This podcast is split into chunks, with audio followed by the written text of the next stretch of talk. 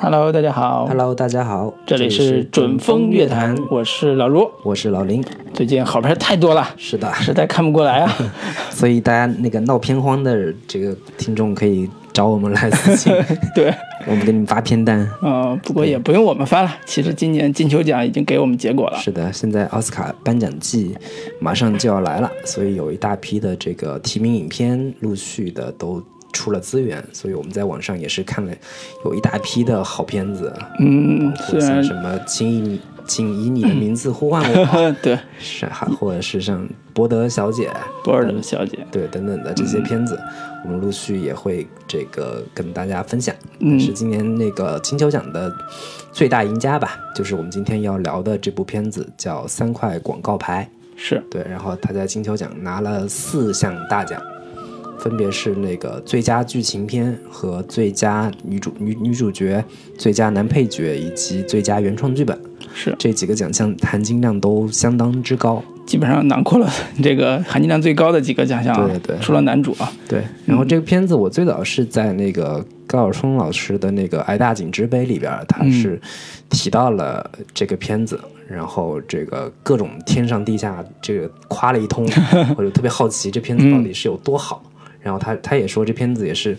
那个他当时看完之后很兴奋，赶紧去找他们阿里集团把这片子给引进过来，哎结果发现被人捷足先登了。嗯，所以这个片子也是在二零一八年的三月二号会在国内上映。是对，到时候大家也可以这个去电影院里面捧个场。是但是我们已经先睹为快了。啊，对，那个我们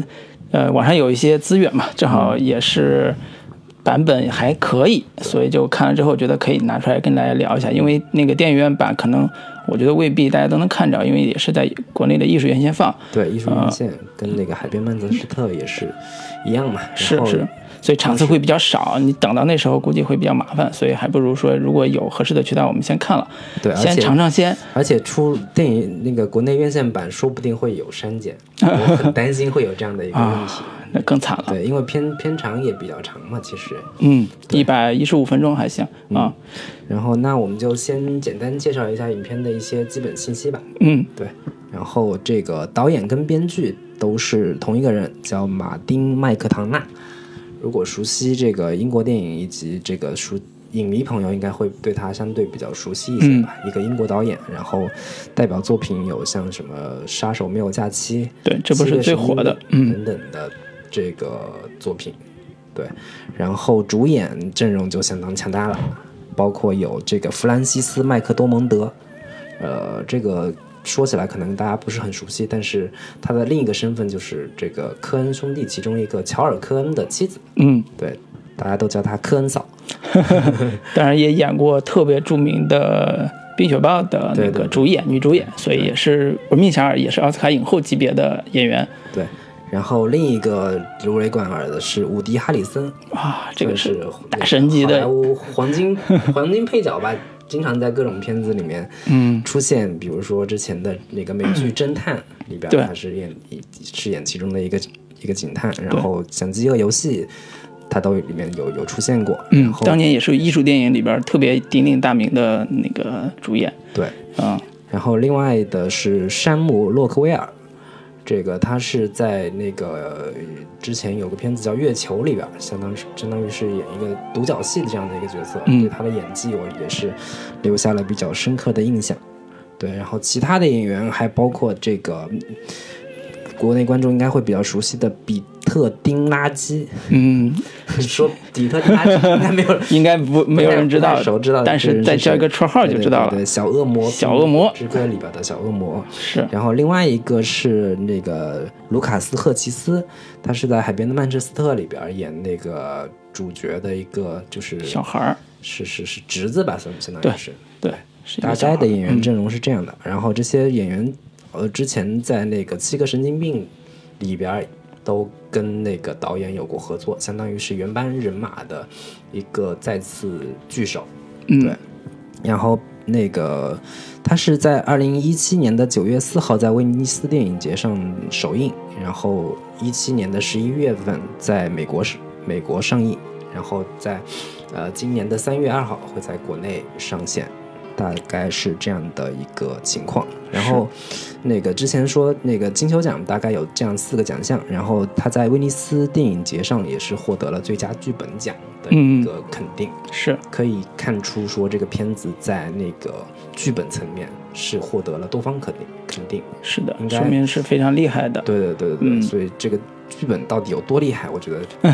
等会儿可以 聊一聊啊。我们可以详细的一个进行讨论一下。对，嗯然后片子其实长度不算特别长，大概是一百一十五分钟这样的一个一个长度。嗯，对，基本信息就是这些。对，说到这儿有一个小插曲了，就是他跟那个《水星物语》在威尼斯电影节都是同时在做 PK 嘛。对后来《水星物语》拿的是最佳导演奖，对，也是那个呃我们喜欢的这个潘潘的《潘神的迷宫》这个导演，呃，墨西哥对墨西哥这个著名导演的一部新作品，我们也是特别期待，只不过现在没有好好看的资源而已。对对对对对，那么这部《三口广告牌》也是他们两个 PK，可能在未来奥斯卡的这个竞争上也会，这两个片子会有一个怎么说特别激烈的角逐吧。对对也是很期待看这两部片子最后谁最后谁是最后赢家。但我我我反正，呃，我看过有有不少人也是做过一些预测吧，嗯就是觉得三块广告牌可能在奥斯卡上的斩获不会太好。嗯对，就从各个层面上的，比如说，就是好莱坞这个奥斯卡最最近几年都越来越政治正确。嗯，白左们对这种暴力片儿可能不太他他不够认同或者说他他对于奥斯卡来说显得有一点过于复杂，或者说他在某一些政治态度上有一点暧昧。对，我觉得嗯最大可能性就是因为他可能是表现出来的那种对暴力的这种支持和认同感，嗯。也就是所谓的政治不正确，就是这部片子里边体现出来的那种政治不正确，可能是最大的问题。对，比如说关于黑人的，比如说关于这个警察局这种暴力行为，对嗯类似这种桥段吧，可能都会对这个片子未来重画有一定影响，但是谁知道呢？对，但是我们今天想聊的就是这部片子给我们两个带来的震撼。震撼对。对，那我们这个还是给这个片子各自打一个分数，以及推荐的一些理由吧。嗯对，老卢你先来。好，呃，简单说，这个片子是我这两年看过的电影里边最震撼的啊、两年对，这两年就是九点一分给的是超过九分的高分儿。九点一分，对，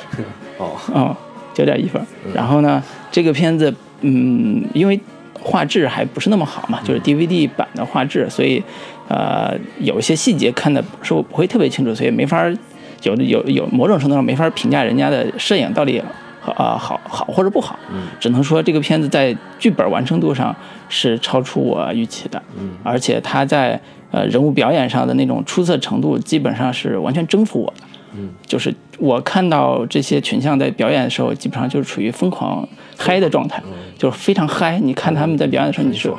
对是那种嗨的状态。对，这个是我看国内什么小鲜肉表演之后，这个是简直是神级的表演。对这个是我看电影以来很少很少很少说有几部让我看表演能嗨的，这个就就是一个是，对，所以这是我看完之后就是特别过瘾的一个感受，就是它整个的素质非常高，无论从剧本还有它的这个音乐、这个配乐层面，也都是非常的呃棒。那么我给了九点一分，也是呃有一种说，哎呀，这个呃这个类型的片子如果能拍成这样，可能也就到了登峰造极的地步了。啊，可能啊，这是我这一个简单评价。嗯啊，那我我的推荐人群其实很简单，就是影迷群体。嗯啊，但是这种影迷梗是不在这个电影里边的，就好多。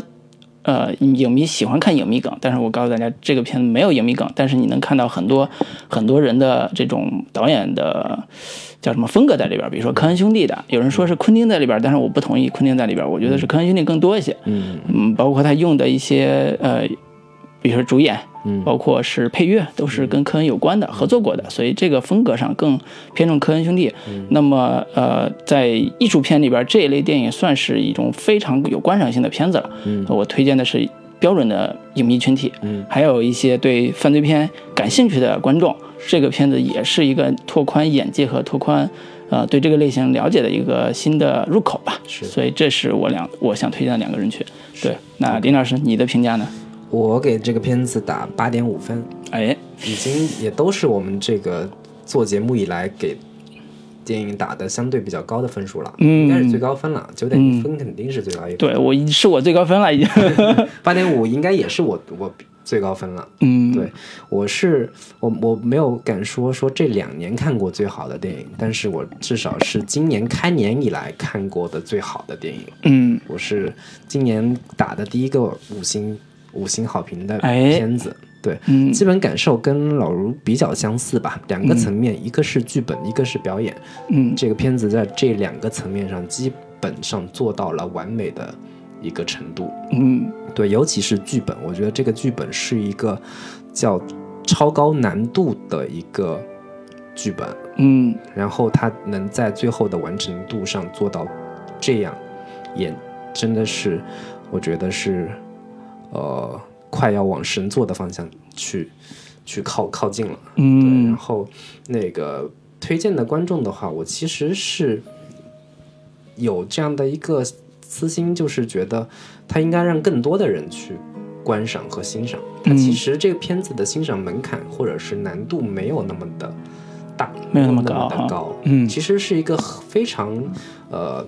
完整完整的情节起承转转合非常工整的一个剧情片的一个套路，嗯。所以它的欣赏欣赏门槛、欣赏难度，它不不会说有看不懂这样的一个可能存在。所以我是希我是希望说，尽可能的全年龄段的观众都可以去试着看一下这个片子，然后在你们看完全年龄段儿，你这个至少是成年成年观众吧，或或者是哪怕是女性观众，我觉得也可以去尝试着看一下。嗯对，等你们去那个电影院看完《前任三》出来，回家可以看看这样的一个片子，去这个洗洗脑、洗洗眼，洗洗脑。对，重新的去认知一下、感知一下真正的好电影是什么样的。嗯对，真正的好故事，真正有意有力量的故事究竟是什么样的？嗯，我觉得这个片子是做到了。好的。大概是这样的一嗯个。我觉得在聊聊这个片子之前，我其实有两个点，我还觉得挺有、挺有、挺有、挺值得玩味的。一个是这个片子被引进的时候是被国内艺术院引进的，对我一开始还挺惊讶的。我觉得，呃，因为我看完之后，我也是像你、你、你、你的感觉是很像的。我觉得它的受众面没有那么窄，对，它不是一个像《海边曼彻斯特》这种的那么闷。对 对那种能让能把人看睡着的片子，它其实情节非常的戏剧性，而且跌宕起伏的那个设计也非常好。嗯、第二个点是我也是看到现在豆瓣评分是八点八分嘛，对，其实这个评分，呃，应该说是偏低的。啊、在我看来是偏低的，低了。就在我看来其实是偏低的，而且是呃，准确说是第一波看的都是呃影迷影迷群体，对，就是说，所谓影迷群体就就是说观赏的水准还可以的，嗯这帮民影民影观众吧，嗯，呃，但是这么这个分数好像不太是这个呃水准的分数，就是我个人个人看法啊，我我会觉得也就第一个第一个零点几分嘛。其实我觉得你到九点零也也就是正常了嘛。嗯，对对对对，所以这也是两个呃两个小小小点吧，我先对，说出来啊。但我我我其实我我想说，就说明了，就是我想说的是，说明这个片子大家对它还是有一些呃不满意的地方的。嗯啊、就是说他他可能我们觉得，就至少我觉得吧，他有很多让我觉得嗨的地方，或者是很棒的地方，但是可能有的观众对他是有微词的。嗯对这个点也是我们接接下来会聊的地方我是。在想说，这个片子引进到国内，它的命运是什么样的？它到底票房会有多高？其实我会稍微有一点有一点问号。嗯它不太可能会是一个大爆款，因为它可能在探讨的话题上会有点沉重。然后它也没有说国内观众特别熟悉的那种大明星的 表演的这种加持，然后以及它也不是 那种故事类型，比如说像什么那个烧脑的那种，那个看不见的客人这种的，或者是励志的，嗯，摔跤吧爸爸这种故事，嗯。它在类型上其实国内悬疑推理以及或者说相对偏那种男性一点的这种故事，票房一直都不是太好，所以我对两个亿左右吧。对我对这个片子的嗯。票房其实也不是很乐观，其实你就把它对比《记忆大师》这种片子来看就行了。嗯，对吧但是，但是我换句话说，因为这个片子就引进是国内艺术院线嘛，所以基本上注定这个片子票房不会特别好。排排片也不啊会，但是这个片子有个先天的优势，就是它的它的那个故事对故事的话题性非常强。对就故事让你说出来之后，你都想去看一看这故事到底是怎么回事儿。就是它会在那个朋友圈以及这种微信公众号里边的引爆会比较的比较的强烈，对但是这个情怀这种东西到底能转化成多少票房就很难说了。嗯，好好，那我们简单聊到这里，接下来我们就要进入剧情环节。对，呃，不得不说，剧情环节是一个很容易被剧透的 部分，所以首先提醒，如果你想保留一份这个纯真，看这个片子纯真的话，可以先略过，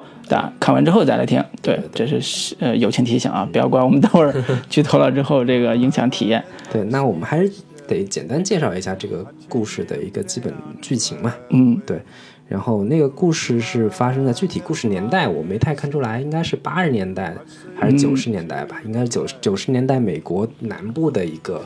呃密苏里州的一个小镇，它应该是虚构的一个小镇，叫艾宾镇。嗯艾宾镇，然后那个主角叫呃米尔德里德，嗯是一个母亲。然后有一天，她在路边看到有三块废弃的广告牌，然后她决定去把它租下来。然后在租下来之后，在三块广广告牌上分别写写上她想说她想这个呃做的广告，就是在讲说我女儿谁谁谁，然后七十多天了。还没破案，他是被强奸致死的，嗯然后还被人烧了，然后那个警察局谁谁谁威尔呃威尔威尔比嗯威尔比警长，你到底是怎么回事儿？嗯这么一个广告牌，然后他是一竖这块广告牌，这三块广告牌之后，整个小镇都这个爆炸了，都这个所有人都反对他这么做。核心的原因是因为那个威尔比警长，他只有没他得了癌症，对他大概只有几十天的生命了，所以各种人都劝他把这个广告牌给撤下来。连这个警察局局长也跟他说：“你你女儿这个案子破不了，不是因为我不不努力，因为我渎职或者怎么样，是确实这个案子的线索都都断了了，嗯然后也没有办法继续往下查了。然后，但是那个米尔德里德就还是不依不饶，说我就是想让这个事情能能让更多人知道，他破案的可能性或或者说几率就更多一分，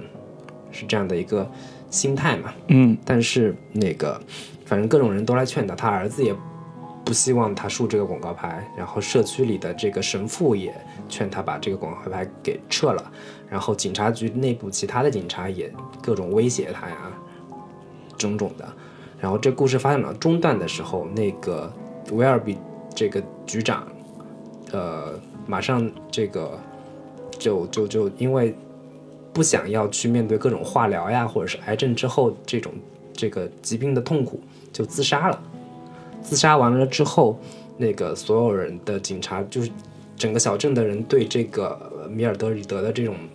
厌恶或者是仇视就更深了。然后，但是那个警察局局长死了之后，留下了三封信，一封信是给他自己老婆的，一封信是给那个米尔德里德，还有一封信是给他的一个下属叫迪克森警长。然后迪克森警长跟他是一个特别好的一个上下属的关系，他一直对这个迪克森警长呃呃警员特别的关就是照顾。然后那个迪克森警员是一个嗯，简单说是那种脑子缺根筋的，做事情特别这个鲁莽的一个，鲁莽，然后特别脾气特别火爆、特别易怒的那种人，他就留了一封信告诉他说，啊、就是比如相当于就说那个劝他说以后做事情更更有耐心一点呀。嗯，我知道你是一个正直的人嗯我知道你是个正直的人，然后你就是我们做警察最重要的心，最重要的是心里有爱 这样的一个话，然后导致他内心的一个转变，然后慢慢到最后是跟那个呃米尔德里德共同联手，想要去嗯解解揭破说到底他女儿是被谁杀死的嗯，这样的一个故事，故事是对，大概是结尾就是这样。是。那么听完这个结尾之后，发现我们并没有剧透嘛。其实也没有剧透。对对对这个故事要比我所讲的要精彩一百倍。嗯其实我呃，我觉得这个片子最抓人的点都在于这三块广告牌树立之后带来的整个小镇的那种变变化，以及呃以及因为树了这个广告牌，这个母亲和这个警察以及警察局之间那种超级对立的关系，紧张的剑拔弩张的关系，一层一层升级，一层一层爆开，最后。一个意想不到的结尾来收收场吧，就这个故事在一开始就是一个，呃，特别抓人的一个设计。三个广告牌就像它的名字一样，立在这儿，这个故事的设定一下子就成立了，而且是让整个整个人物关系就变得特别的紧张。所以这是我在看这个片子第一第一次看这个片子的时候那种悬念感，第一下就被抓到这个点上，然后顺着这条线一直往前推。对，每次。像过山车一样顺着他那条情绪，然后颠颠颠三倒四的时候，带来的极致的愉悦感就来自这里。所以我们在讲这个故事情节的时候，其实，呃，那种情绪可能不是通过故事情节来传达的，而是它里边有很多很多的，呃，情节和情绪的表达，会让这个故事特别的有张力，特别的丰富。是，那我们就。我们我们估计这一期节目会一直在说这个片子的优点，基本上很很难或者很少能够找出这个片子的缺点在哪。也不一定，对，也不一定。就这个老卢，你你加油，你努力啊。然后这个就是呃，我看这个片子第一个很强烈的感受就是这个故事的剧本实在是太强大了，嗯，就强大到我叹为观止，是张着嘴巴看到最后。这是一个他剧本最嗯牛逼的一个。优点吧，核心之一就是它的故事非常的工整和紧凑，它就是像老吴刚才说的这个，通过三块广告牌的一个树立，然后全篇完全围绕着这个故事的叙事核心去展开。我我整个看下来，基本上没有觉得有哪一场戏是废的。是的，甚至说没有一句话是废话，没有哪句台词是废话。对，到这个地步，嗯，就嗯。用一句话形容，就是多一分则嫌胖，减一分则嫌瘦这样的一个程度，就是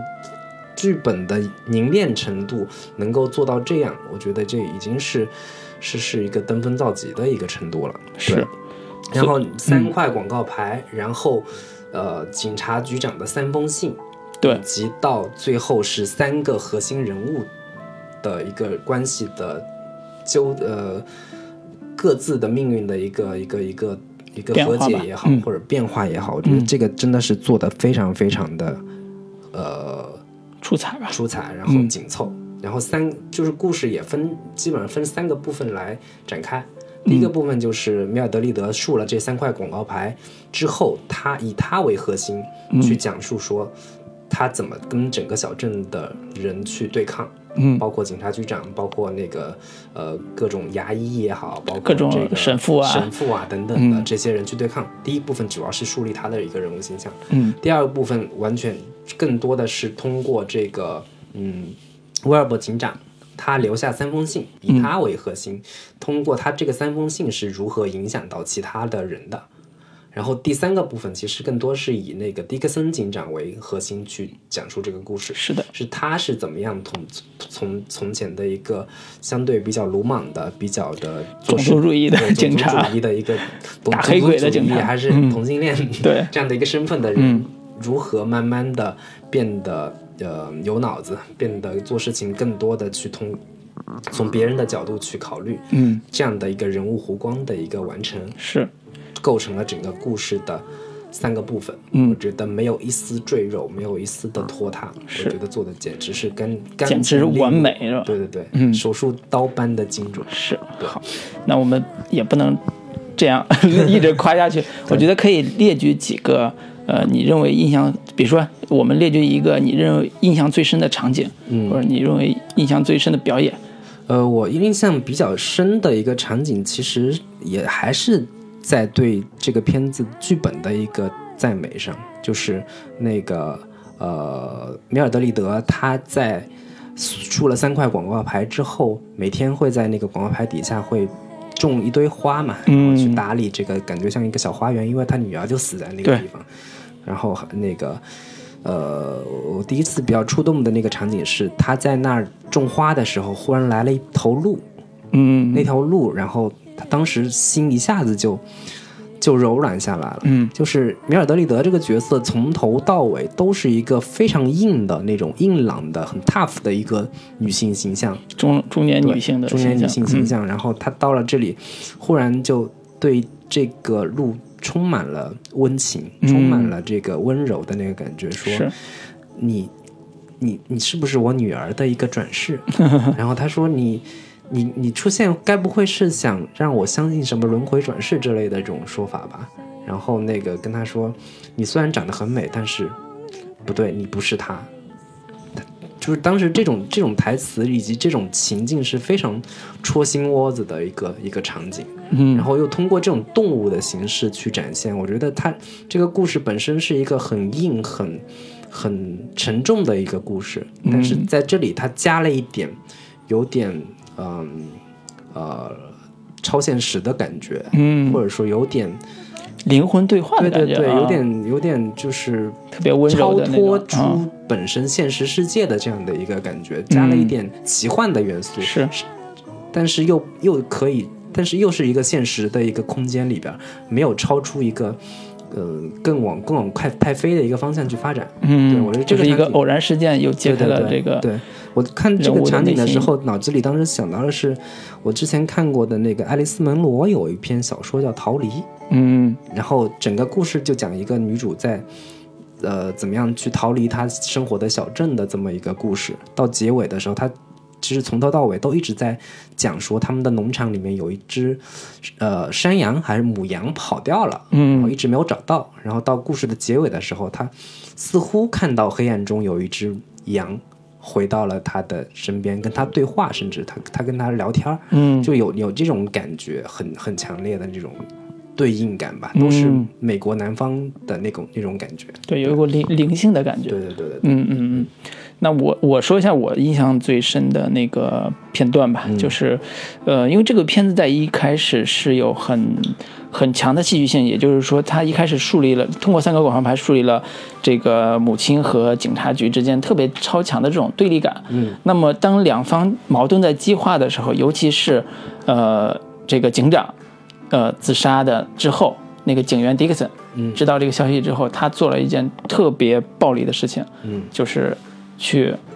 把那个把对面的把他警察局对面那个广告广告主嗯。打了一顿。嗯。我觉得这个长这个镜头是就是在拍摄上是按照长镜头的方式去拍的，嗯。从他出来警警警察局到进到那个对面的楼里边到他到了那个办公室，然后对面是坐的红头发的那个广告广告商，嗯。然后打了一顿之后，然后把他扔到楼下，然后他再下楼又回到那个地面上。然后还是那个人又踹了两脚回到自己警察局，旁边站了一个新来的警察局长，就是这整个镜头一气呵成，而且他的拍摄是对，而且他的拍摄手法是非常的紧凑，而且有紧张感。他的抖动，所有的抖动都是带来特别强的紧张情绪。你会知道这个疯狂的已经被这种悲伤冲昏头脑的这个年轻的警员，他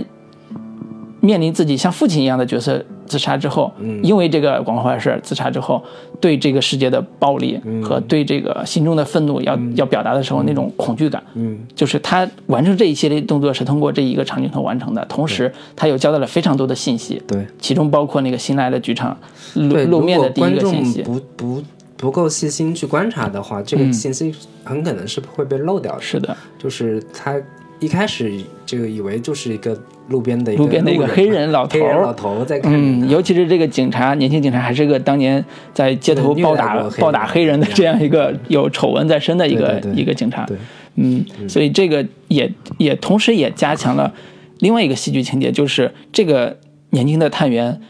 面临新来的局长，他的这种行为嗯很可能遭到这个一个结果，就是他被解雇。对。嗯那在这一刻也注定了他的命运。那么后边的故事也顺理成章往前推进，所以这个长镜头。我看的时候是对我印象非常深的。对，因为他也一方面点清了这个故事暴力的一个主题，它是怎么被激化以及怎么实现的，嗯。然后它的暴力手段也是人性那那种特别狂烈的那种情绪上来之后那种方方式，同时又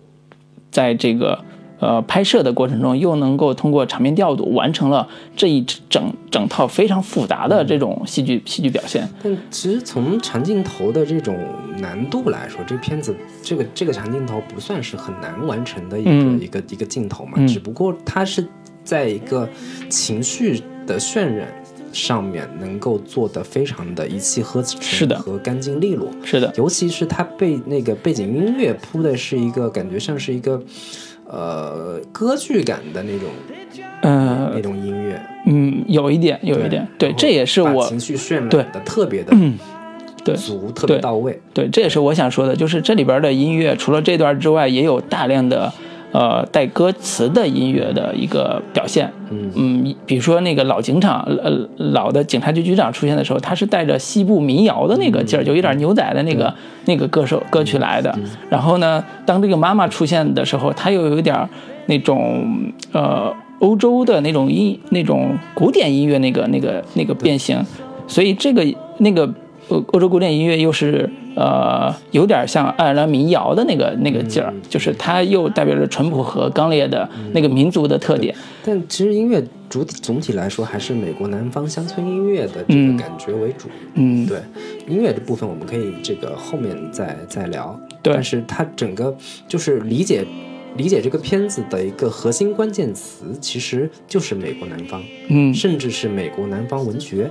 我觉得这个这个点，我是在一开始的时候是帮助我进入这个影片非常好的一个线索，就是嗯当开场之后，米尔德里德就是那个女主进到那个呃广告牌的呃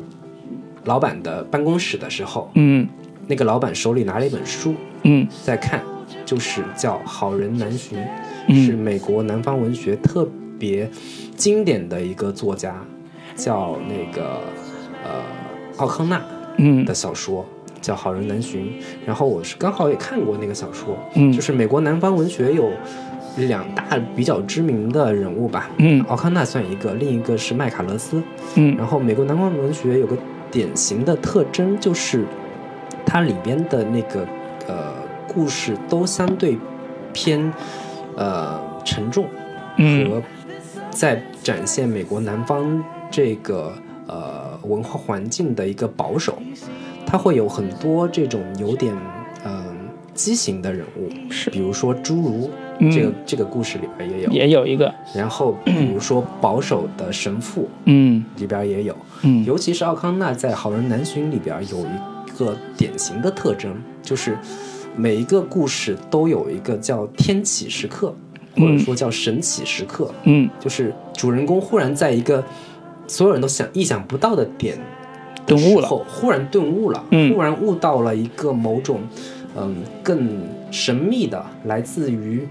宗教的，来自于非常终极的某一些灵魂拷问上的意识的灵光闪现，嗯。忽然意识到了，但是很快他就又死了，嗯。是这样的一个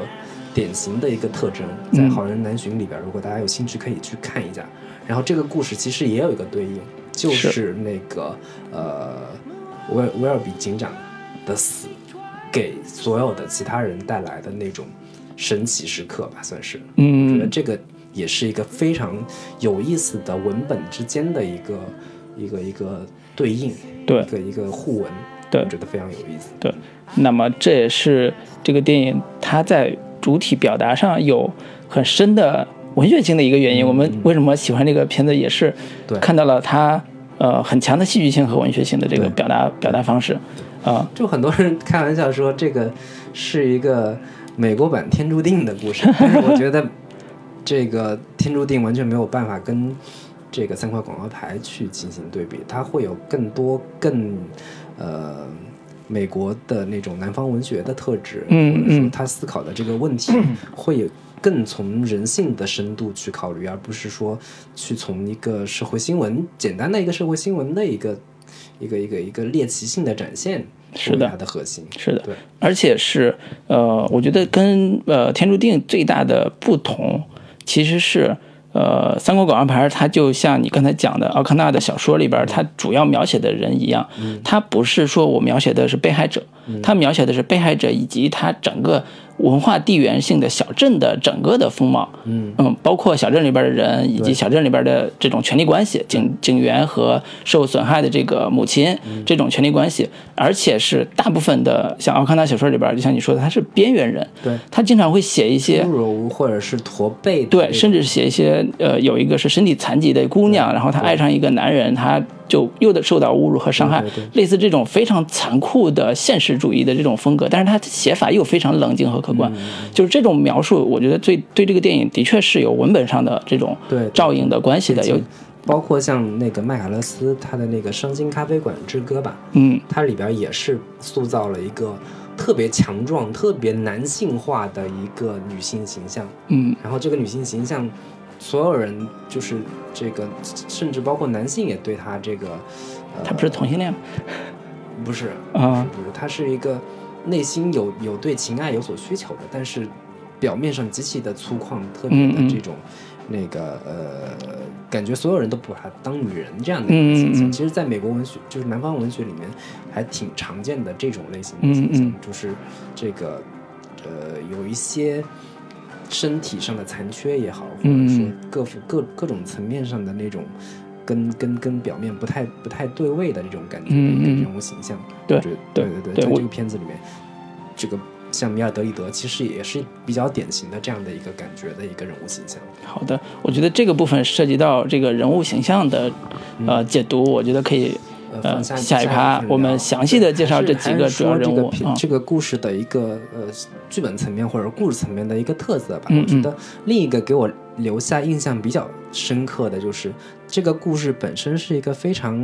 嗯、呃沉重的，或者说是比较有一点黑暗的这么一个故事，但是它有很多很好玩的幽默元素。嗯给我印象留下比较深刻，尤其是比如说里边会有一些从好从呃这个奥斯卡或者好莱坞这个层面上来说，它有点政治不正确，就是其中的年轻女性形象在这个故事里边显得都特别的愚蠢，都是这个笑料制作点。呃，制制制制造机吧，就是像那个呃广告牌老板的那个女秘书，嗯就是有个有一个呃，是那个主角米尔德里德跑过来说，你嗯，那个你你没钱了，你这广广告这个下个月可能这个你就付不出来了怎么嗯怎么样的？忽然那个女秘书就跑过来说，有个墨西哥墨那个有有一个墨西哥小孩儿忽然拿了五千美金跑过来，然后说那个我我特别开心，我我一定要把这个事情告诉你。然后这个老板就说你那个那那墨西哥小孩儿人呢？他走了。然后那个他长什么样？说不知道，就是那种普通的墨西哥小孩儿。然后那你我也没有问他，就是就展现那个女秘书极其的无脑的那种、嗯那种那种女性的那个那个形象。然后另一个呃年轻女女性的形象是那个米尔德里德的前夫的一个现在的老婆，嗯，是一个感觉特别像年轻的新任妻子啊，对。新任也不算妻子吧，就是新任伴侣吧。嗯对，然后他的身份是一个这个动物园饲养员，嗯然后那个呃，就是特别像是美国女高中生或者是女女大学生那种感觉，就典型的美国大妞的那种。大妞，然后没有没有什么脑子，然后说话完全是不顾这个场合，她该说什么不该说什么的，嗯那那种那种形象，然后在这里边也制造了很多很好玩的那些笑点。对对对对，其实还有包括那个呃，还有一个谁的闺女也是这个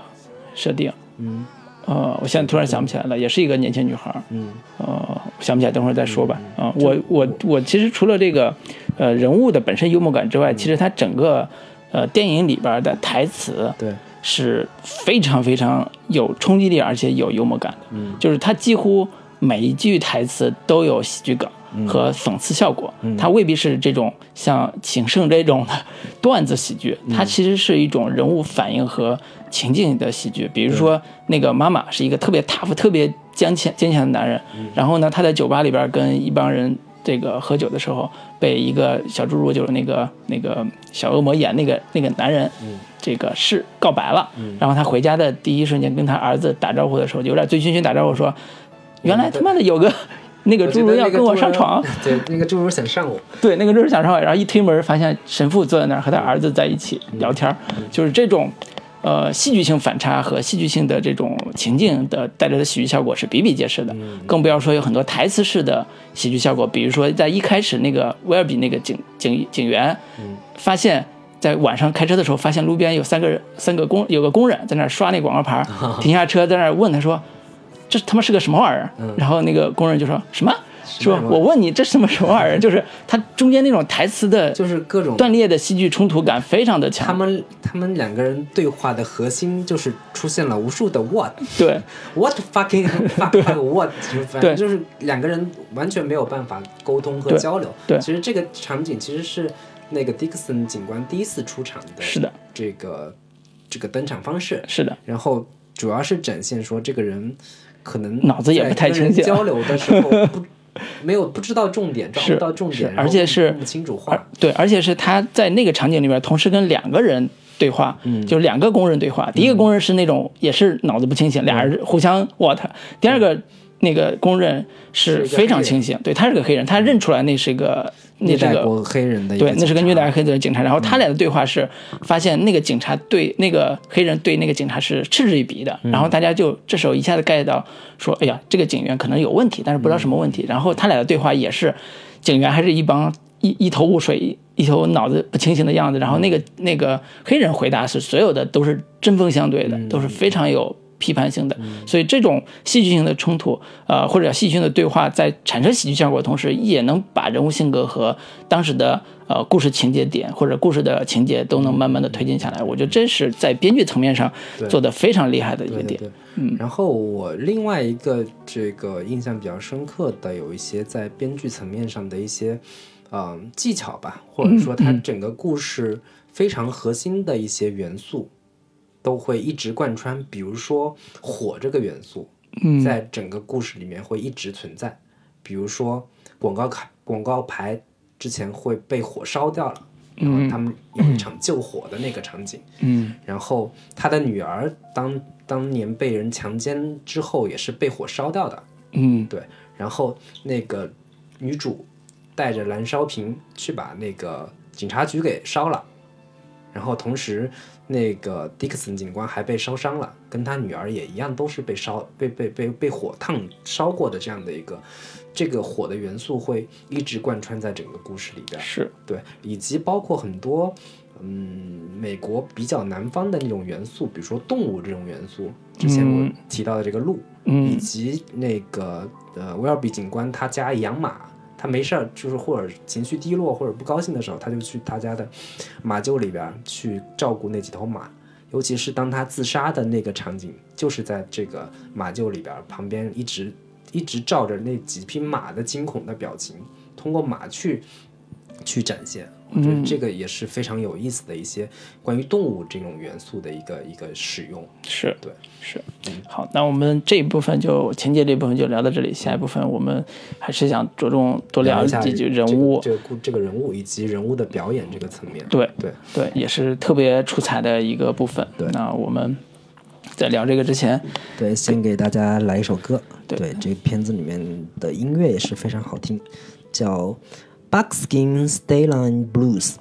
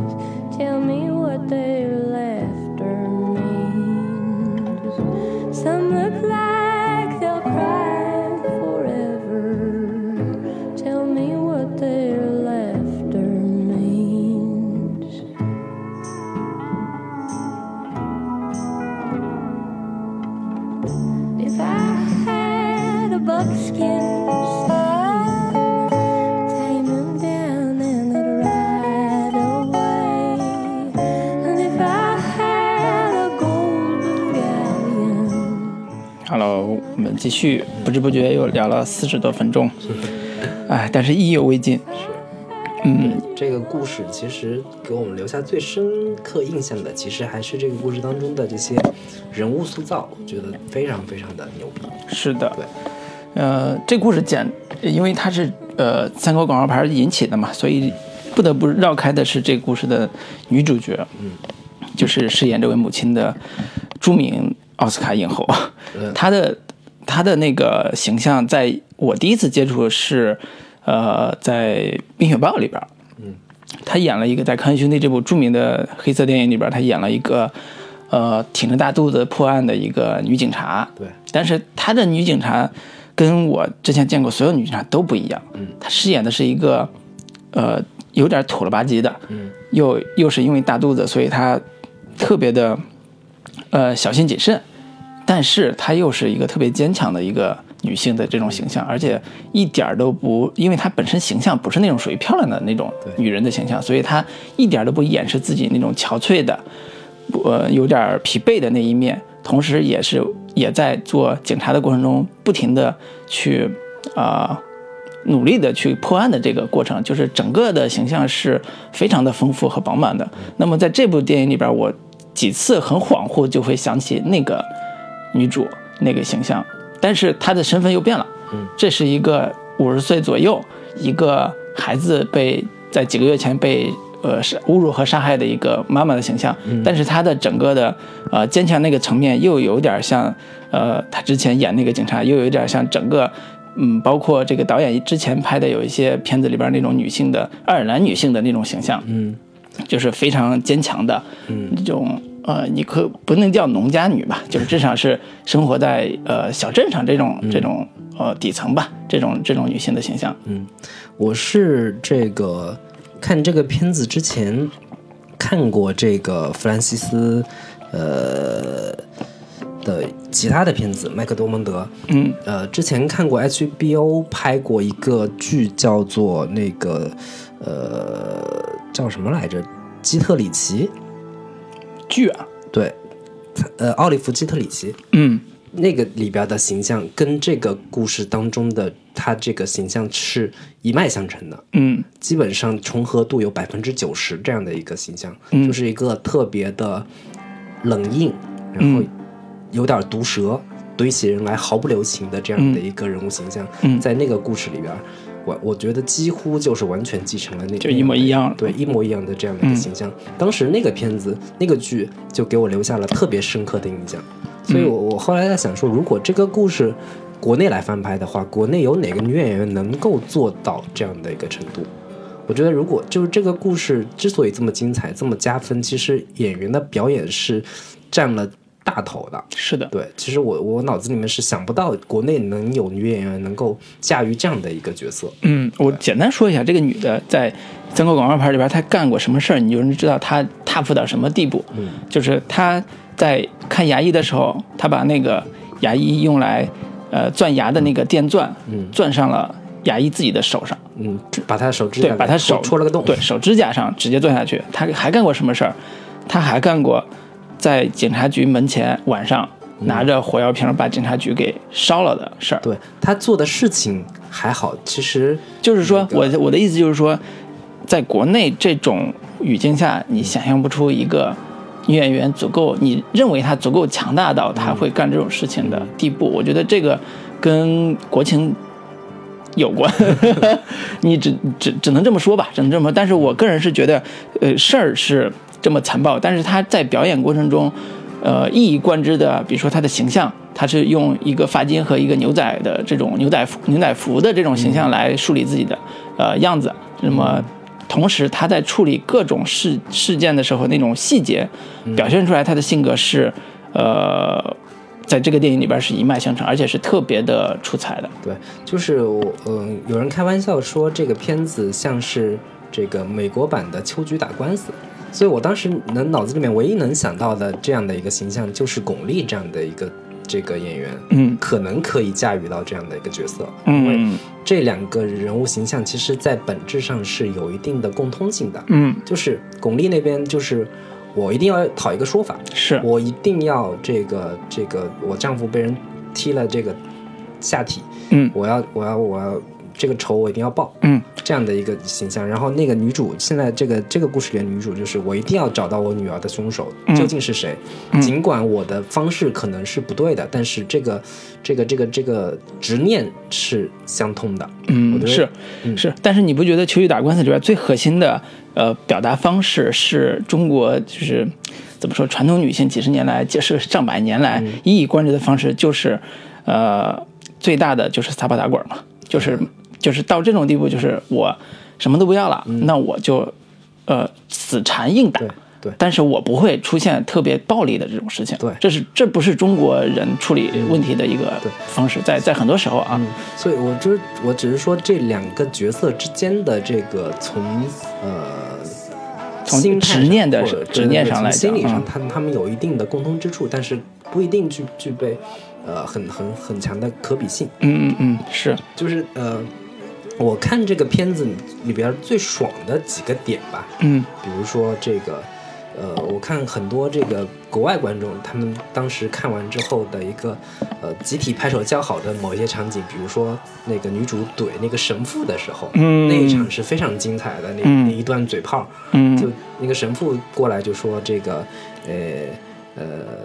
我们整个小镇的人都希望你把这个广告牌给撤了。他马上嗯回一句说：“你经过调查了吗？是不是每个人都是这样讲的？”然后嗯神父就说：“你如果来教堂的话，你就会知道，每个小镇里面每个人都会找我去做告解啊，这样的，他们每个人都跟我说了，他们不希望竖这块广告牌。”接下来，这个女主就说了一大段把这个话给怼回去的这个台词。嗯他就是说，美国有两两大黑帮，然后两大黑帮每每天互相的争斗，但是他们黑帮里边内部的人，主主如果呃哪哪个人犯罪了，他们其他人都会有一个连坐，这样嗯责任连带的这样的一个一个一个一个一个故事，然后就在讲说，你每天在这个教堂里边儿。这个读着圣经、抽着雪茄的时候，你的其他同事在那个阁楼里边儿娈童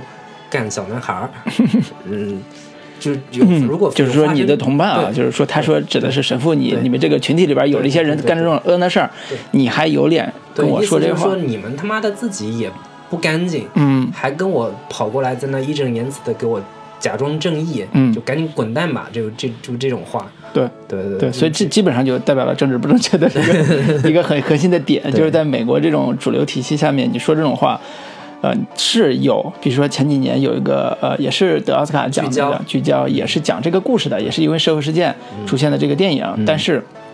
在主流价值观下，还是不会认同这种嗯。这种这种话的逻辑的，对对对。嗯，对，所以这也是这个电影在一开始出来之后遭受很大非议，在应该说是在一开始在美国的呃影评人的评奖上也没拿到什么奖的一个核心原因就是这个。嗯。然后那个，我之所以觉得这个故事的剧本是一个超高难度的一个剧本，嗯。其实更多的核心点在于说，他的故事里边的这些主角、主要人物，其实都不是传统的传统意义上那些好莱坞电影里边的那些主角形象，嗯。就是他们，我我对于这个故事里边这些主主要人物的那个塑造，我我我我给这个剧本的一个感觉就是，他感觉特别像是在悬崖边上跳舞那样的一个感觉，嗯。就是稍有不慎，这样的角色都会被所有观众所讨厌，嗯或者说甚至是呃所厌恶的这样的角这样的一些角色，比如说米尔德里德这样的一个形象。他尽管说你要为女儿报仇，这个从道义上来说是很正义的，没有问题。嗯但是你把矛头指向的是威尔伯警长，嗯他本身并不是说你女儿死的一个这个案子没有他不是他，他不是凶手啊，他不是？凶手，嗯以及说你这个案子破不了，他不是最核心的这个责任人，嗯这个案子确实他人家已经跑过来跟你解释了，说这个各种证据都断了，嗯我也我也没办法，嗯这个破得了，嗯而且更核心的是。他在他已经得了癌症，得了胰腺癌，没有没有多少天的生命了，你干嘛还把矛头指向他？从道义上来说，观众对这个主角其实是不认同的。就呃，不是，嗯我稍稍不太同意你的意见。我只是说他在呃这个故事在调动观众情绪的时候，他掌握了很好的平衡点。嗯就是说，在故事一开始，当这个母亲竖三个广告牌的时候，嗯其实观众是认同的，我也是认同的，因为我觉得一个受一个母亲她的孩子几个月，呃呃几个月前去因为这个恶性事件去世之嗯后，他没有任何办法，他只能靠这种方式来。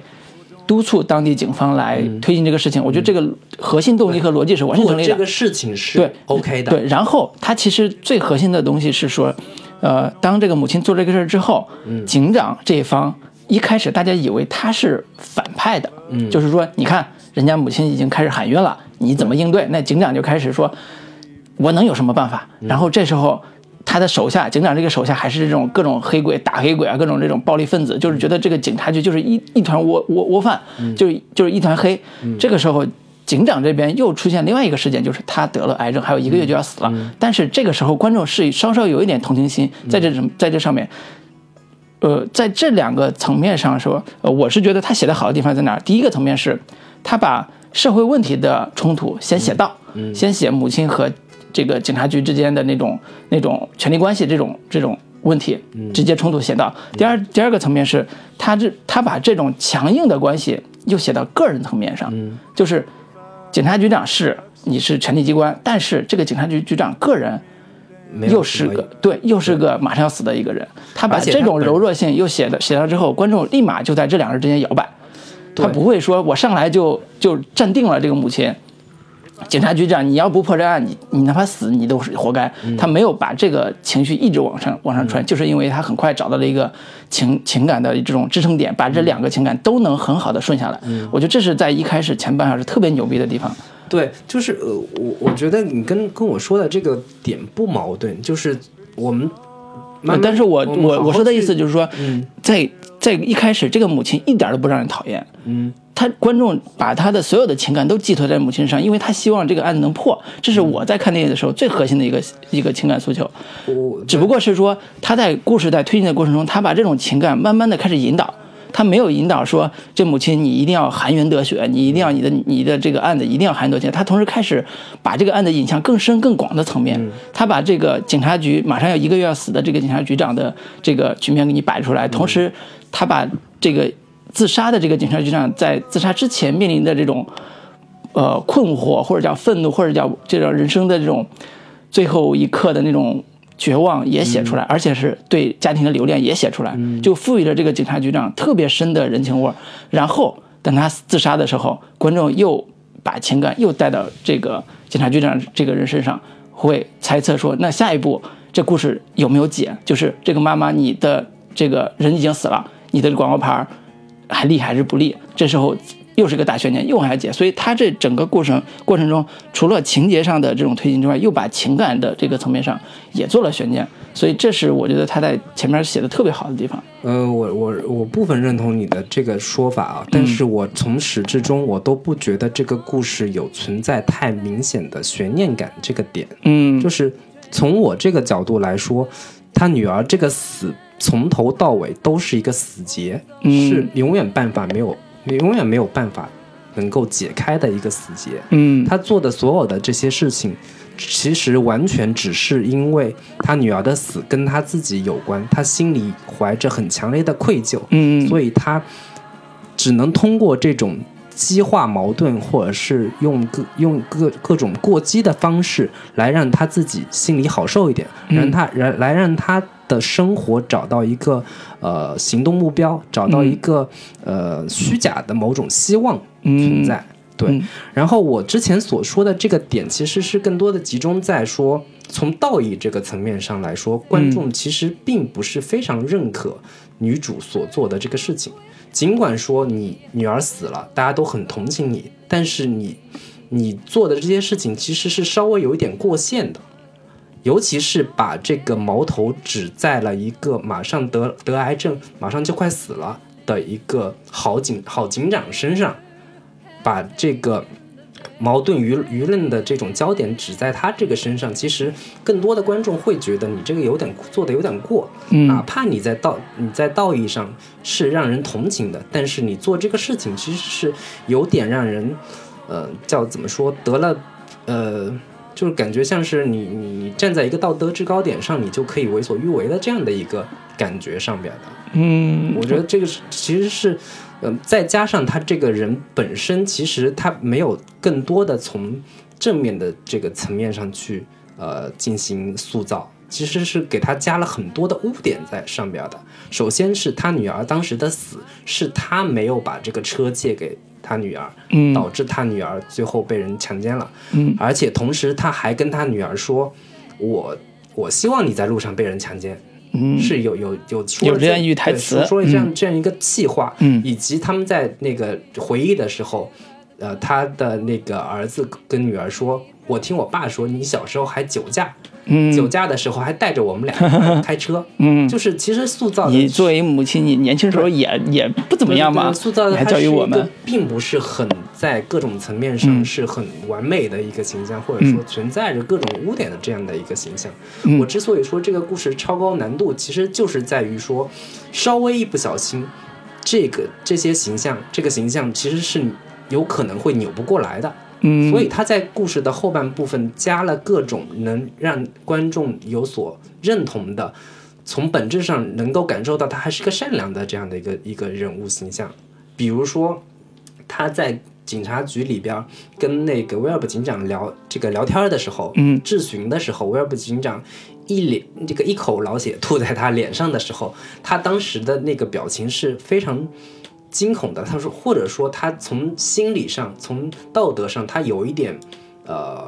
愧疚、是愧疚感。是，他觉得他这个这个人马上就要死了，喷着这样一小一口血在他脸上的时候，嗯他马上这个态度就说：“我知道你不是故意的。”嗯说那个台词是 “baby”，说宝贝，那嗯个你我知道你不是故意的，你喷的是血。嗯他当时是是有这样的一个心理落差的，是，也就是说，这个故事非常好的把观众的同情心或者是认同感嗯。玩弄的极其的精妙，在两者之间找到了一个完美的平衡。对，包括像迪克森警长前面也是塑造的是一个非常非常让人讨厌的这么一个形象。嗯。呃，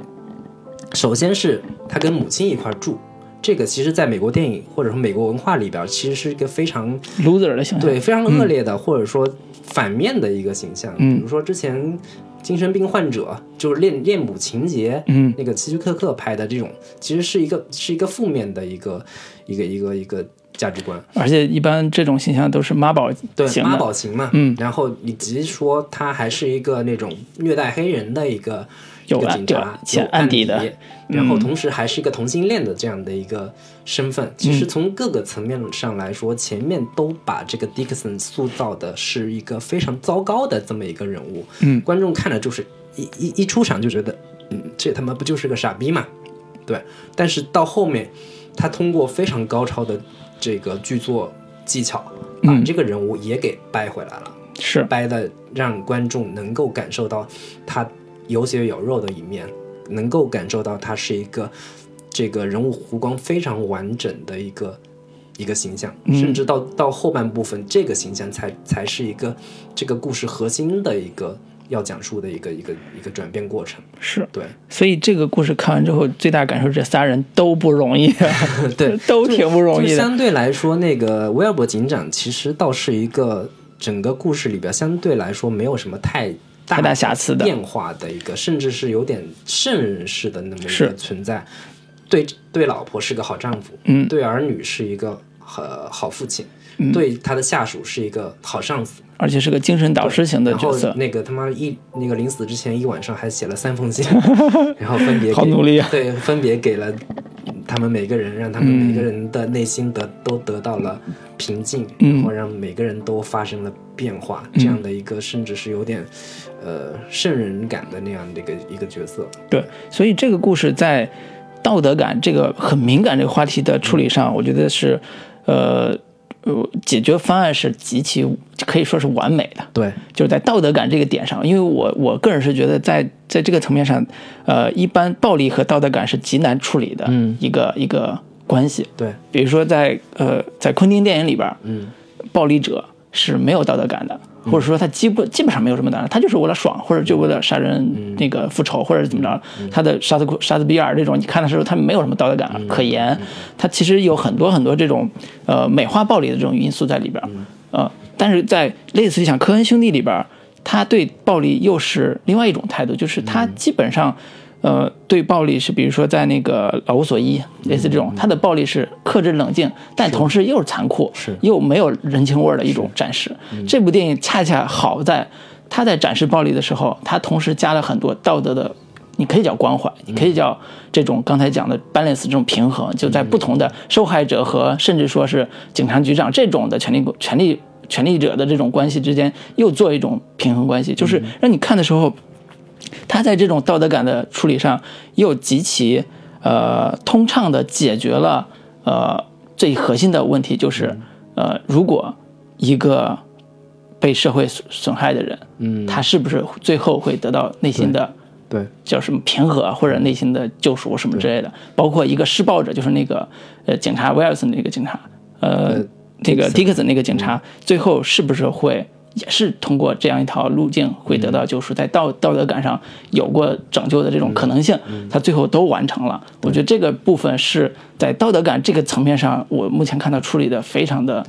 棒的一个片子。就是我我之前说这个米尔德利德这个角色，嗯。他可以通过各种方式展现他在针对外人的时候，他是如何的这个毫不退缩，完全、嗯。完全是一点让步都不肯做的这样的一个形象。但是他通过好几好几处，呃，在在他面对家人的时候的一些反应，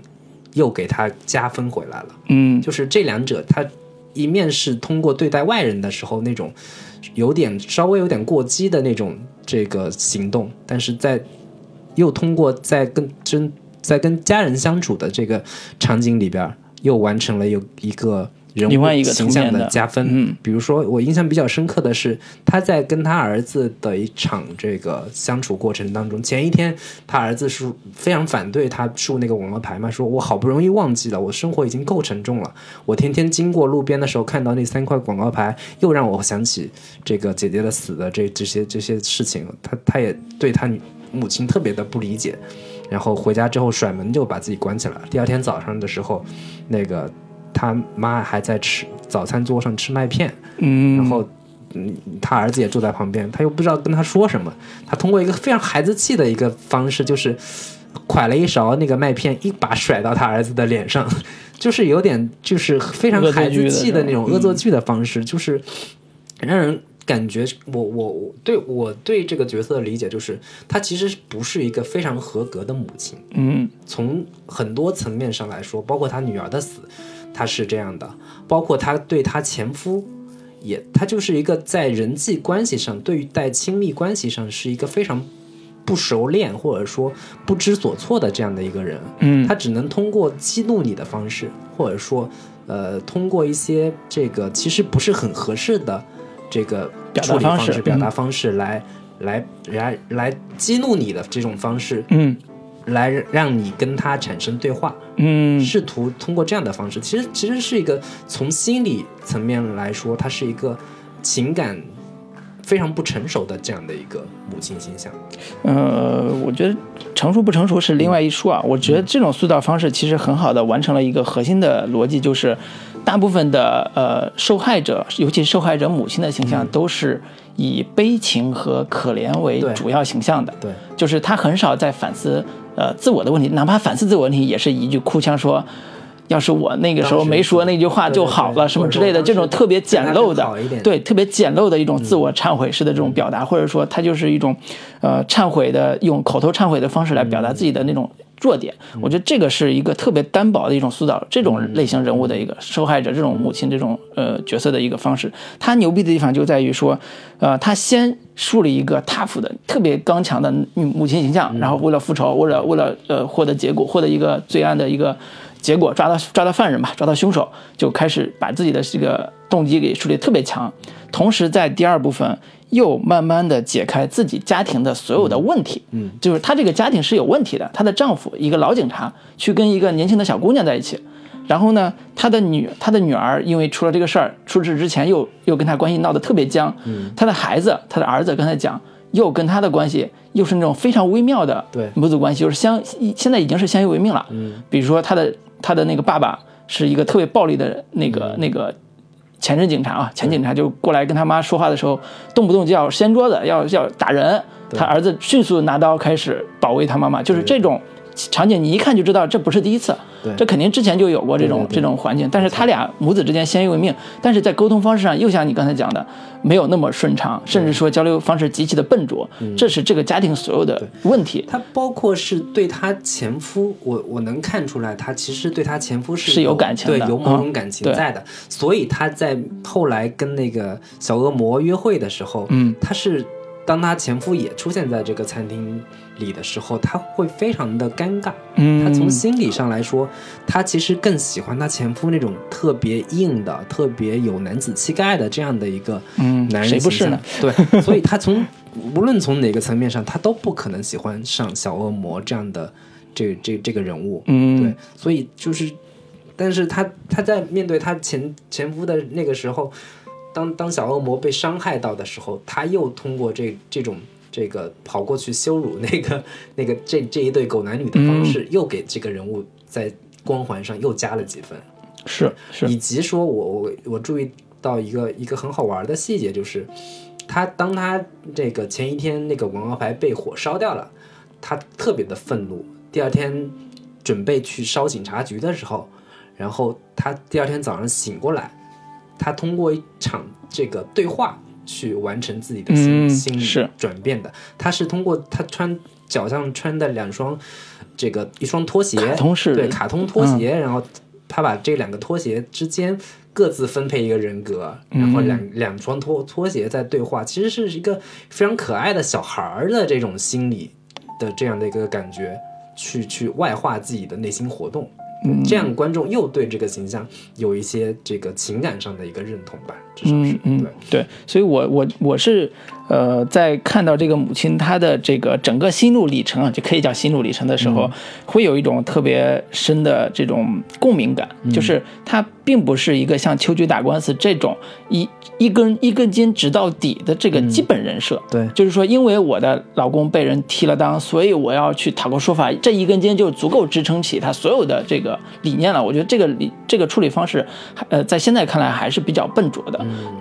对比而言，这个母亲就是刚才讲三个广告牌里边这个母亲，她的形象是在处理这个基本动机的前提下，不停的去找她个人在周围生活里边的不同层面，然后揭露出来更丰富的这个人物的形象。我觉得这种塑造方式是更符合现在大家对人物的基本理解的。对，它会层次更丰富，是，然后这个复杂性的这个层面上也会更更多元一些。对对，所以这个是里边最最出彩的一个角色形象。嗯我觉得第二个最出彩角色。角色形象就是肯定就是迪克森这个形象，我甚至都觉得迪克森应该是这个剧的男主角。对，但是因为这个剧可能是群像更多一些，所以他也不不能算标准意义上的男主角。但是你看完下来，你回回想起来，所有的故事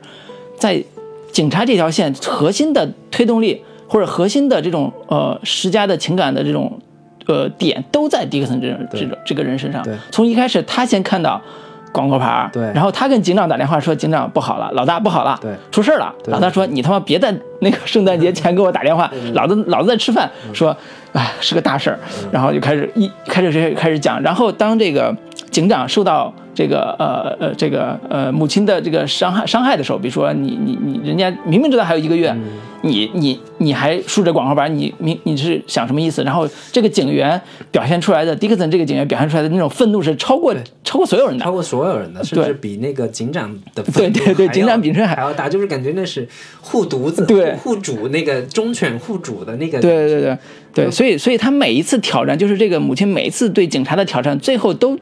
激化在迪克森这个警员的身上，以至于到最后，迪克森要暴打这个广告主，就是对面警察局对面广告主，以及抓以及用各种手法去抓这个呃母亲身边的，比如说工作的老板，呃，甚至甚至说各种做做挑衅性的行为，都是能看出来说编剧的用意在哪儿。对，但是这个故事编剧的牛逼之处是在于说，呃，我们故事开场的时候，那个广告牌上明面上是写着是指向的，对是是威尔比警长，对但是在接受采访的时候，那个女主是说。我们现在的警察每天都忙于虐待黑人，然后嗯导致出于追查我女儿的这个、嗯这个这个案嗯，件。警察局长都是警察局都是干这个的。其实是把这个这个迪克森也给带上了，嗯说你你虐待黑人，然后你导致你你怎么怎么样。嗯，然后那个下一个场景就是那哥们儿在那看漫画呢，看漫画是 看这个美漫呢。对对对，然后那个那个那个警长过来说，你把那个资料给我，等等的，这嗯这种都会把这个角色其实跟整个故事都牢牢的抓关联在一起。卷起来。然后，呃，迪克森这个人物形象，他呃在家庭这个层面上，就像刚才老林你说的，就是他放在他妈这个。护翼之下，保护之下，但是他妈又是一个 特别政治不正确的一个老太太，就是各种说今天那个就是你们这个以前的案子怎么处理了，黑人案子怎么处理了，那帮人就该打什么之类的，就是类似这种家庭教育出来的孩子，你看到这儿的时候，其实我内心里边会对这个迪克森之前那种愚蠢的暴打黑人这种形象有一丝丝同情，就是他生活在这样一个家庭里边，而且本身他也是美国南方嘛，对南方就本来就有这个种族传统种族歧视这个这个点，所以这个人物形象在在等他家庭出来之后，又又有一种说原生家庭的问题，你知道吗？就那种感觉。然后等到最后。呃，转变那一刻，就是他在读信，在那个、呃警察局里边读信，然后此时那个母亲在外边拿着拿着燃烧弹，在开始扔扔那个燃烧瓶的时候，整个戏剧高潮是就是在这个人物转变的这高潮里边是特别的，呃，你可以叫圣洁的那个火燃燃烈火，就好像那个焚身嘛，对，那个对对对，就有点那个感觉，有点那种说宗教的那种圣火，然后洗礼的这样一个年轻人，他经过一番的这种圣火洗礼之后，虽然身体受到了伤害，但是他灵魂已经对，他的灵魂已经可以蜕变，然后成为一个正义感非常强的人。我觉得这种，呃，你可以叫刚才上半讲讲的神奇时刻，他也是一个人物在。灵魂的这种救赎上面一个特别大的一个转变，我觉得好多观众可能在看到这个点的时候会有一点点的疑惑，是觉得这个转变太突然了，或者我甚至都觉得可能豆瓣上好多打分打的低都都是这个原因，说说你这个人物怎么突然就硬转过来了，怎么突然就正义了？合理的。对我是觉得非常合理的，我我看到这一点，我是觉得他的整个戏剧张力处理因的为就是非常的好，他前面已经塑造了足够多的这个威尔比警长对于这个迪克森的，相当于是祈祷吧对灵魂、精神领袖的这样的一个角色，对。或者说精神上的父亲的这样一个角色，因为他他长期跟母亲生活在一起嘛，他嗯。父亲的角色是缺位的，所以这个威尔比警长就是他的灵魂上的一个父亲的形象，所以嗯。那个死去的父亲给他留下的这样的一个教诲，对他的一个影响意义是非常巨大的。我觉得这个转变也是比较合理的。嗯，对。对，尤其是，呃，我们看到呃这个呃迪克森这个警员看到自己的什么警长去世之后、那个反应，嗯，充分证明了这个警长对于他的意义和重要性有多大。那么这封信也代表了。一个嗯，你可以叫灵魂的转世，你知道吗，就有点那种感觉。所以，呃，我换句话说，从这个角度来说，我我在看这个过程中，我一直期待的是，也许这个故事，呃，会有一个圆满的结尾。因为在呃呃那个警长还有一个月的时候，我其实会觉得，也许在警长的一个月。最后会完成他母这个母亲的心愿，就是抓到凶手这个心愿。嗯，呃，当这个呃迪呃迪克森灵魂转世之后，我也期待说他有可能完成这个心愿，因为我在看整个片子的时候，我最大的感受是他特别像一部西部片，啊，特别像一部西部片，就是一个荒野的小镇，嗯。然后一个受难的母亲，然后一个警长，这个只不过这个警长也不怎不是什么好鸟，啊，但是呢，警长最后会良心发现，他会完成一个救赎，那么会抓到凶手。我觉得这这是我在看的时候一个想象的一个解决方案。当然，这个故事不是这样的啊，就是只是说，当他们这个灵魂开始呃继承的时候，嗯。迪克森这个人物在最后完成的呃这套。嗯，突然就变聪明这个 这个玩法，呃，一开始的确是有一点点小奇怪，但是呃，我只能说它是一种呃美化型的处理。对，对，嗯，这个反正我之前也说了，我跟老卢在这个层面上可能观感不是很相似。嗯，就是我看这个电影的时候，我当时脑子里面出现的那个感觉，就是我把这个电影完全是当一部舞台剧的那个感觉去来看待的。嗯。就是它是一个非常标准的舞台剧的一个结构，通过一个核心事件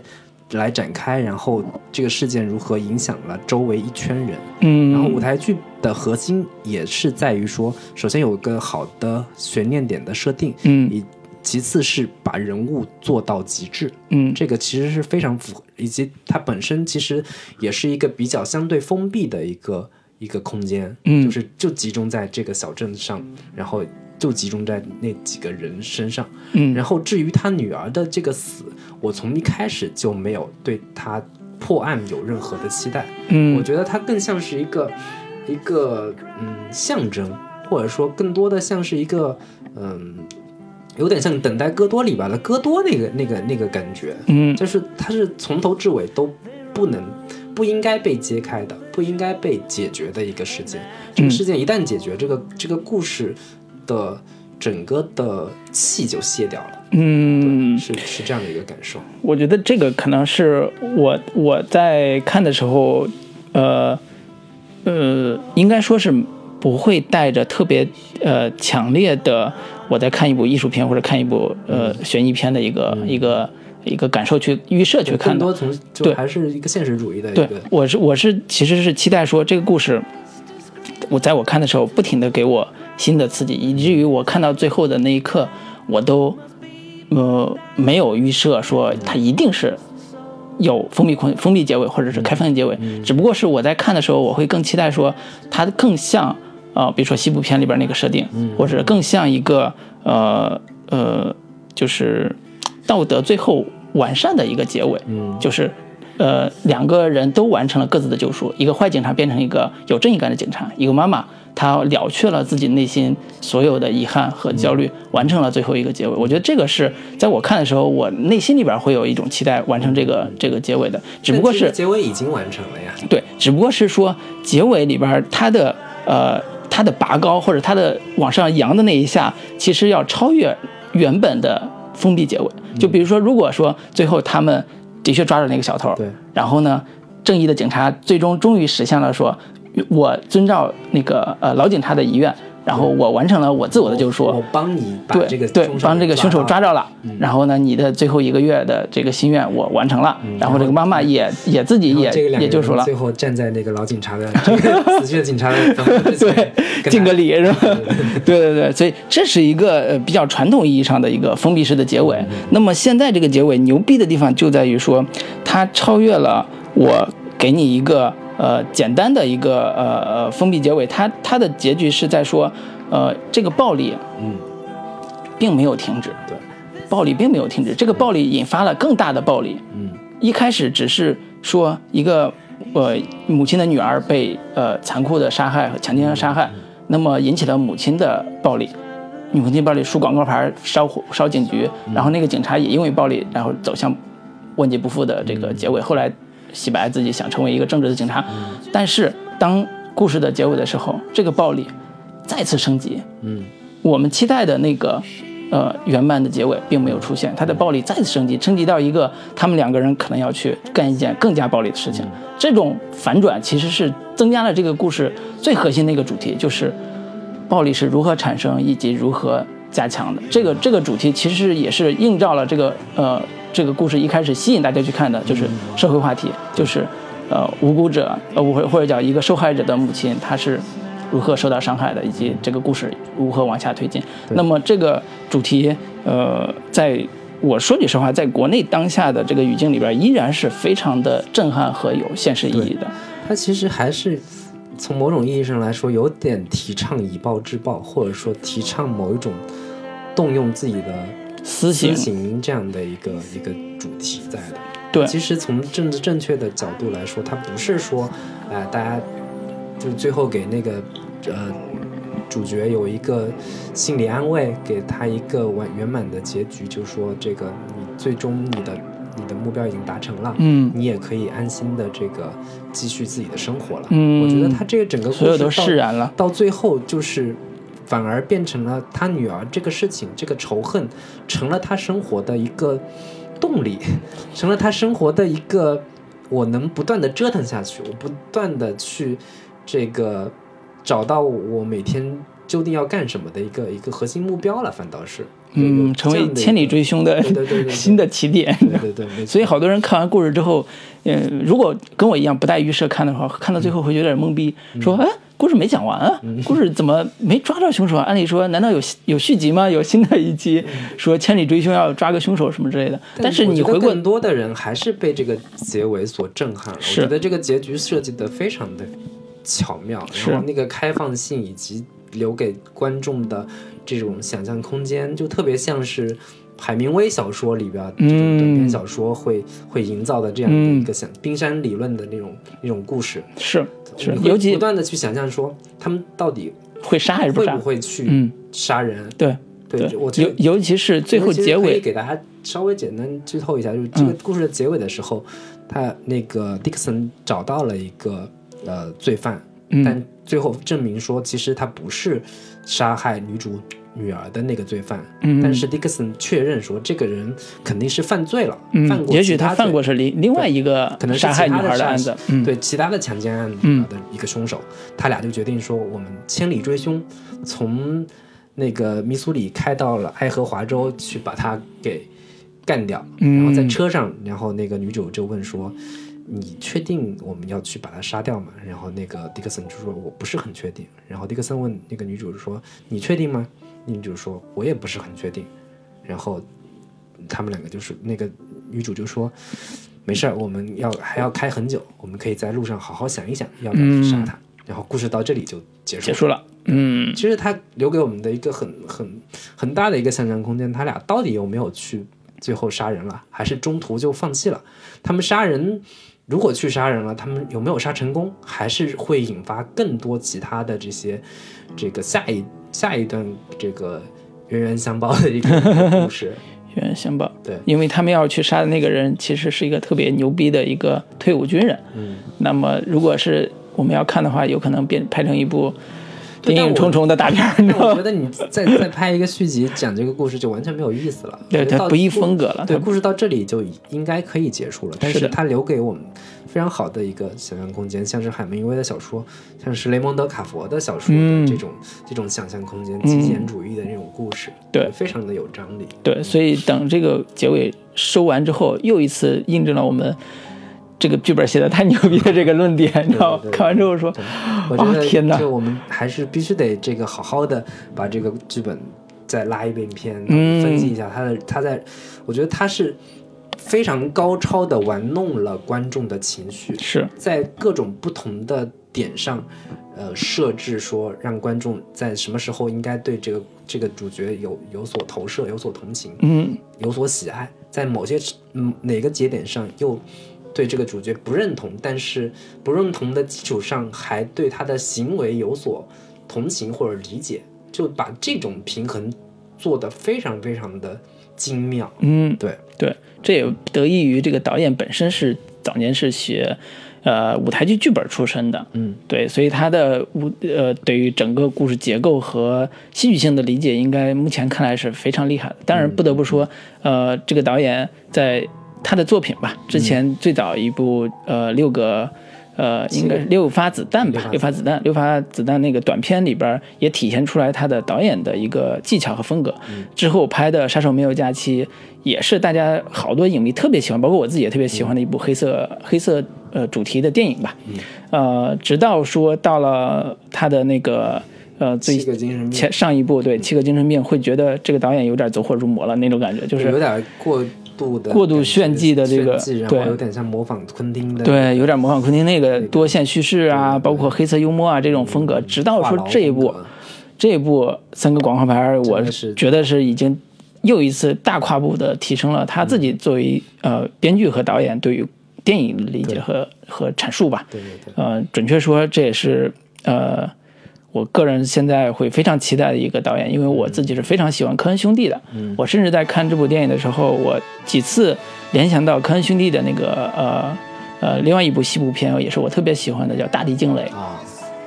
嗯，它里边也有一个很很 tough 的小女孩的形象，对对对，也是音乐也配的特别好，也是这个片子的音乐嗯。啊、作曲啊、对，也是呃有那种呃坏的警察，嗯。然后完成救赎的情节，嗯，所以这个风格跟科恩兄弟简直是对。相似度非常高那种感觉。那个、嗯，那个大地惊雷的结尾，我也是非常非常的喜欢，对我也是，嗯，就是做的非常好，就是一个女孩儿提早经历了太多成人世界才应该去经历的那种生死啊、爱嗯恨啊，然后这种这个很过早的窥成熟起来对，窥嗯。见了这个成人世界的人生的秘密之后，她会快速的枯萎。是对，就是这种快速枯萎啥意思？就是就就是，其实对他人生的影响，其实并不是一件好事。从、嗯从某种意义上来说，过早的经历了，呃，这种生死的考验，经历了这种、这个太浓度太高的情感之后，嗯。其实对他的成长不是一件很好的一个事情。嗯，对我我我我对呃对比大地惊雷，我觉得有两个，就刚才说，突然觉得啊，有两个地方特别的像，嗯一个是他俩都有旁旁白、嗯华音，嗯然后两人的风格都是呃在华华音这个层面上都是处理的非常的呃温柔和有有叫什么顿悟感的，嗯就是在《大地精灵》里边，也是一开始是一个女孩在阐述说，我的爸爸在哪年哪年被一个马贼给杀害了，那么我是什么时候开始走上这条，呃追追凶手之路的？嗯。然后等故事结尾的时候，其实是成年的那个女孩嗯。又寻找这个警长，嗯。呃，最后知道说警长已经几年前去世了，他就来到这个墓前跟他有个最后一段告白，嗯。然后那个女孩就是那个成已经成为阿姨的这个这个女的。嗯表现出来那个劲儿，跟这个故事里边那个女主也是特别像，有毒舌，然后又特别的刚强，那个那个劲儿，对，其实就你可以想象说，这样的一个女性形象，其实是不论从童年经历，包括婚姻生活，都嗯可能有一些不为人不不太知的嗯，这个不幸福的那种那种经历，对才会让她变成这样。是，就是女人，说实话，就是从从传统意义上来说，就是天生就应该被爱被呵护被呵护的，更娇嫩的，更阴柔、更更可爱的。但是这样的一种女性形象，其实说白了都是被逼出来的。本身嗯其，实男人不也是吗？对对对对对，确实是对，说多了说多了啊，但是，就我还说回来，这个故事、从各个层面来说，它都非常的，嗯，冷硬，都非常的这种呃沉重。但其实这个故事的核是非常温暖的一是。个故事，其实是非常温情的嗯。一些一一个故事，尤其是好多这个故事的里边的有一些场景，比如说那个迪克森警长那个被这个火烧了之后，嗯。然后被送到医院，嗯。结果就遇到了他之前把刀打过的广告主广告主从窗口扔下去的那个嗯。广告主。嗯。这时候一一开始还没认出来，结果一看到他的时候，他立马就说：“对不起，我是我把你这个扔到从窗口扔下去的。”然嗯后这两个人之间的这种男人之间的一个互相的和解，其实是我觉得这个片子里面最温情的一一一段吧，算是。嗯，最温情的段落之一。对，就是之一之一。尤，其是他那个、那个广告主还就是倒了一杯橙汁，特别贴心的拿了一根吸管放在那边儿，然后还把吸管嗯。调整了方向，嗯。对着他，嗯。就是还是一个最，就是这个故事还是回到了就是没有说我我故意为了做的深刻，我故意要做那种特别人性黑暗的东西，嗯。就就就一黑到底。它其实还是要回到说，在人跟人之间的温情，其实还是非常珍贵的。嗯。每个人都不是天生的恶魔，嗯。有些有些的矛盾或者说冲突，都其实只是因为某某些情境下的一个不理智的结果。嗯但是归根结底，人跟人之间是可以达成和解，是可以非常温暖的这样的一个主题。嗯，对，说起来这个主题是能够拿奥斯卡最佳影片的。对 对对，但是但是它又有就是让可能让评委看起来又有点怪怪的，它里面掺杂了一些这个奇怪的东西，嗯，对于政治正确有所挑衅的东西，嗯，对于某些这个主流价值观有些不太这个礼貌的一些一些点，嗯，对，对，我觉得这个片子，嗯，它可能是呃，怎么说？它未必是一部伟大的电影，嗯。就是它可能到不了说它的呃格局和它的主题上有深刻到说足够伟大的那个地步。比如说像《阿甘正传》这种，好多人会类比嘛，就是类似这种广阔深度的这种电影，但是它有个特别大的呃特点，其实是我个人也比较喜欢的这个呃，你可以叫悬疑类型，或者叫罪案类型的一个新的。新的变化，就是我们之前看这个类型，大部分都是偏黑色电影系的，尤其科恩兄弟早年的那个那那一系列的电影啊，就是特别黑色的，一其实是有点那种一黑到底的，嗯，包括像《冰雪暴》这种特别残酷的这种现实主义的这种这种风格，但是他现在已经呃，因为跟全球这个局势有关系，我觉得这美国也好，甚至很多国家也好，整个整个政局是特别不稳定的，然后社会暴力事件又特别多，大家都有一腔怒火，一腔这种暴力的这种思绪在里边儿。当这种片子出来之后，其实它还是对现实上是有关照的，它也没有说我一定是。激化社会矛盾，然后暴露出来，挑破所谓的官僚体制的毒瘤，然后以一种非常批判式的，甚至说是强硬的对抗式的这种呃方式去解决这种哦社会问题。对，呃，我觉得这个是它回归到电影本身，而不是说我用电影来挑战体制，用电影来完成我个人对于政治的表达。我觉得这个是他现在这个为为止是特别特别牛逼的一个地方。对他其实，嗯，有点对于政治不正确的一个核心点，就是 Dixon 这个人前面是一个呃虐待黑人的这样的一个形象，所以按照传统的这种好莱坞电影里边，这种虐待黑人的形象，你要么就是个坏人。最后会受到惩罚，最后不得好死，或者是这个进监狱，或者是因为什么其他的事情而而倒霉了这样的一个形象；要么就是你要跟黑人最终达成和解，嗯，你要跟他交朋友，对，你最后跟那个警长，这个这个黑人警长。头痛哭说，那个我错了，我之前不应该这样，或者说，比如说黑人警长这，那个或者说他以后面遭遇了某些危险，他把他给救出来了，对或者他以自己的生命来完成所谓正义的事业。对，类似于嗯。撞车里边那种那种嗯。场景，最后达成和解，这种好莱坞或者奥斯卡是会喜欢的。对但是民族大团结嘛。对他到最后基本上就不提这事儿了。嗯，我黑人虐待黑人，就我就是这这事儿到后面就黑不提白不提，就就不不去再去触及这个事情。对如果这个就是会会对于奥斯卡来说是会有一点这个忌讳的一个一个点。嗯，就是证明了这个事情，呃，一直存在着，对多少年也存在着，对。所以也没有其实这两年就是这种话题还这么敏感的情况下，今年那个金球奖也是特别敏感，因为各种女性的这种对女性事件啊，性骚扰事件。性骚，扰事件，他们集体穿黑衣服，嗯。这样的一个反抗的一些行为，对，所以就是这两年好莱坞就越来越这个政治挂帅嘛，说白了就是，对。对对对，所以这个片子可能还是稍微有那么一点不是很讨喜，它就没有太集中在探探讨黑人这个话题上，但是它又有这个元素，这就很尴尬，稍微有一点，嗯嗯，只能说他忠于了自己的艺术表达，对。啊、没有屈服于现实的 这个大家所谓的政治正确的这个理念，对对对。呃，我觉得这是嗯导演或者马丁麦克唐纳对。个人作为艺术家，呃。坚持的部分，我觉得这也是我欣赏他的部分。啊、如果真的是最后大团圆了，那这故事，嗯，太美式主义了，也也不会有大家这么喜欢的一个一个一个呃设定了。是，嗯。那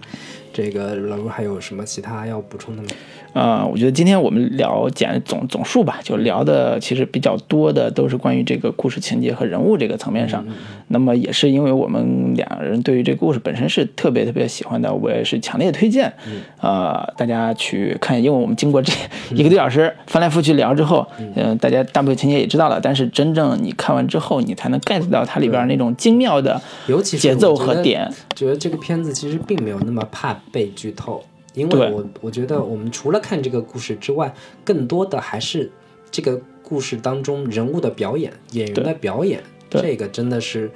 比你看什么《演员的诞生》这种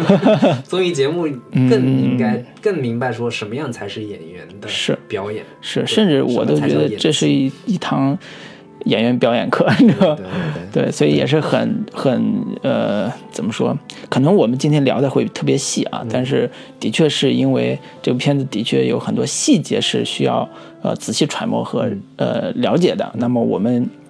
呃在这个电影里边所收获的部分，可能以后呃我等我们把这个好的电影拆分完之后，再找一个合适时间，我们也可以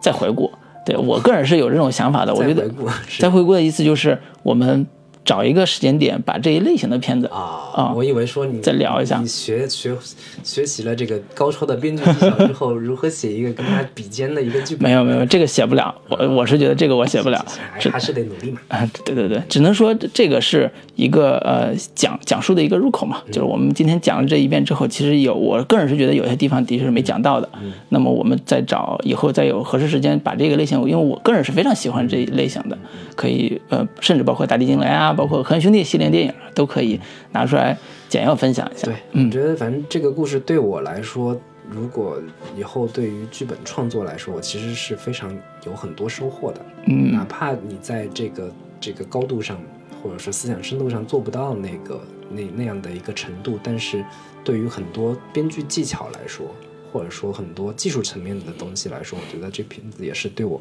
非常有启发性的。嗯，对对对，好，那我们就等待林老师下一部作品。对对对，好，行，那这个最后还是给大家带来一首这个电影当中的这个配乐